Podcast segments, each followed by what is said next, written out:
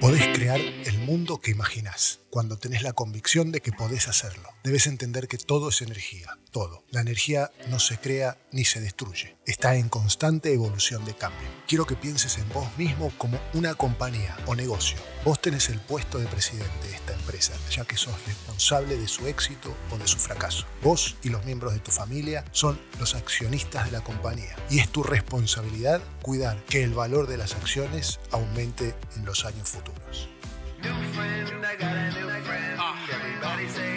Hola, te damos la bienvenida al podcast Logra tu mejor versión de Matías Gandolfo, coach de alto desempeño. Visita nuestro sitio web matíasgandolfo.com para más tips, más herramientas y más contenidos. Comenzamos.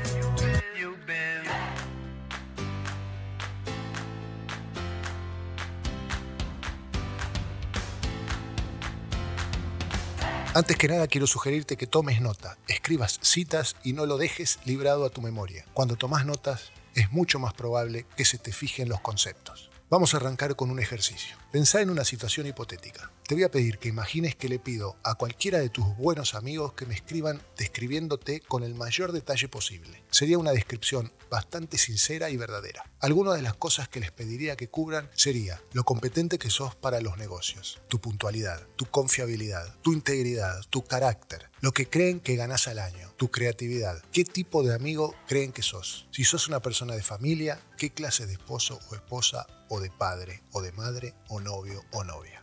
Escribí todo esto. Fulano me ve y ahí escribís. Perico me ve y así con tus amigos más cercanos. Luego escribí una conclusión de qué sentiste al hacerlo. ¿Para qué este ejercicio? Porque soy quien creo que vos crees que soy. De esta manera te vas a dar cuenta de qué te está pasando. ¿Comprendés? Tenés a tu ser pasado, tu ser presente y tu ser futuro. Ahora, pregúntate, ¿cuál de los tres manda hoy? Si se trata de tu ser pasado, vas a seguir obteniendo los mismos resultados, año tras año. El ser presente es un poco más difícil de tratar. Es un blanco en movimiento y está cambiando constantemente, o por lo menos debería estarlo. Mira a tu ser futuro. ¿Qué vas a estar haciendo dentro de tres años? Responder esa pregunta te va a dar la gran oportunidad de usar tu inteligencia innata, la experiencia de tu vida y tu imaginación. Si usas las tres de manera eficiente vas a conseguir una imagen precisa de dónde se va a encontrar la corporación llamado VOS, vos, dentro de tres años. ¿Dónde vas a estar económicamente dentro de tres años? ¿Cuál va a ser tu patrimonio neto? ¿Cuál va a ser tu ingreso anual? ¿Cuántas fuentes múltiples de ingresos vas a tener? ¿Cuánto tiempo vas a invertir en investigación? Ahora, echemos un vistazo a los próximos 10 años. Antes de hacerlo, tené presente que si alguien hubiera pronosticado hace apenas 10 años que estaríamos viviendo en el tipo de mundo que tenemos ahora, se habría burlado de esa persona.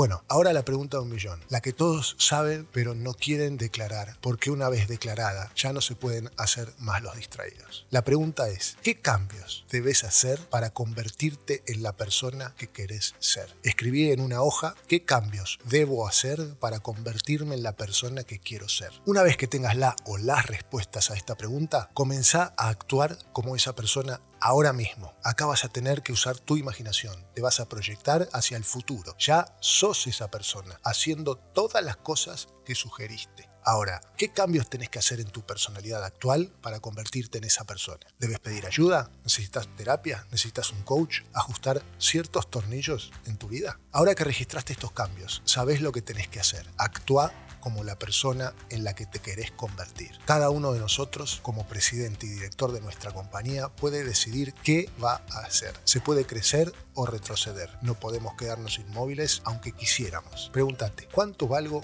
en este momento, hoy, como compañía? ¿Cuánto valgo hoy para mí mismo, para mi familia y para mi compañía? Si yo fuera un inversionista externo, alguien de afuera, ¿invertiría en esta empresa? Una compañía que crece a un ritmo promedio del 10% anual duplicará su tamaño en aproximadamente 8 años. ¿Qué atención le estás dando a la producción de tu empresa personal? ¿Podés crecer y mejorar como persona por lo menos un 10% al año? Recordá que si hacemos el doble, tenemos que recibir el doble. Quiero que tomes unos minutos ahora mismo y que de manera consciente y deliberada permitas que la imagen de esta nueva persona en la que te convertiste fluya con libertad en la pantalla de tu mente. Cuando la imagen sea clara, hace una pausa y empezá a pintar con palabras tu nueva imagen sobre esa pantalla. Tómate el tiempo necesario y hace esto ahora mismo. Empezá a escribir, a sentir, a escucharte en esa imagen y en ese ser en el que te convertiste a partir de ahora. Mañana es un día completamente nuevo. Nadie en la Tierra va a tener más o menos tiempo para trabajar que vos. En este momento comenzá a pensar en maneras en que podés empezar a incrementar tu eficiencia, a elevar tu producción, sabiendo que al hacerlo automáticamente estás preestableciendo tus recompensas. Cada día que se te presenta, comenzando el día de mañana, te ofrece una nueva página en blanco en la que podés escribir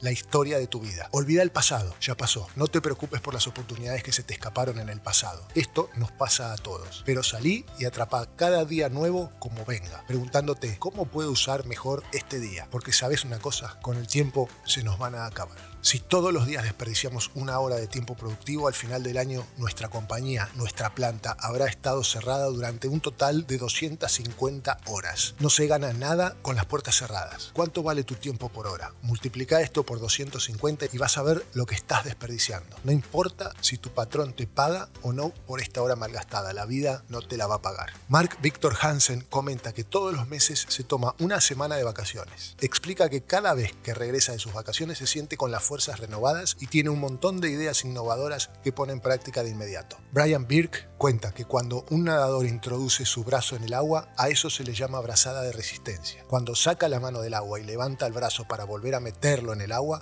a esto se llama brazada de recuperación. No importa lo bueno que sea la brazada de resistencia, si la brazada de recuperación no es buena, nunca va a llegar a un alto nivel de competencia en natación. Con esto te quiero decir que una recuperación efectiva es algo que todos necesitamos y con frecuencia. El hecho de adoptar este nuevo enfoque activo de la vida nos da tranquilidad mental, nos da seguridad con respecto a nuestro futuro y una gran talla como seres humanos. De este modo podemos trabajar para alcanzar una madurez plena. Con esta actitud ante la vida, nunca, ni por un momento, vamos a tener que preocuparnos por el resultado. Va a empezar a traernos éxito mañana mismo y va a verter abundancia sobre nosotros por el resto de nuestras vidas. Todo depende de nuestros pensamientos y de ahí es que vamos a lograr lo que nos propongamos. Para cerrar este episodio te voy a pedir que escribas los beneficios que estás recibiendo gracias a los nuevos hábitos que estás formando con cada uno de los episodios que te propongo. Gracias por estar ahí. Te pido por favor que me ayudes a que más personas logren su mejor versión compartiendo, recomendando y comentando. Deja tu reseña en la aplicación que uses. Yo leo y respondo todo. Podés escribirme consultas, ejercicios o de qué te gustaría que hable a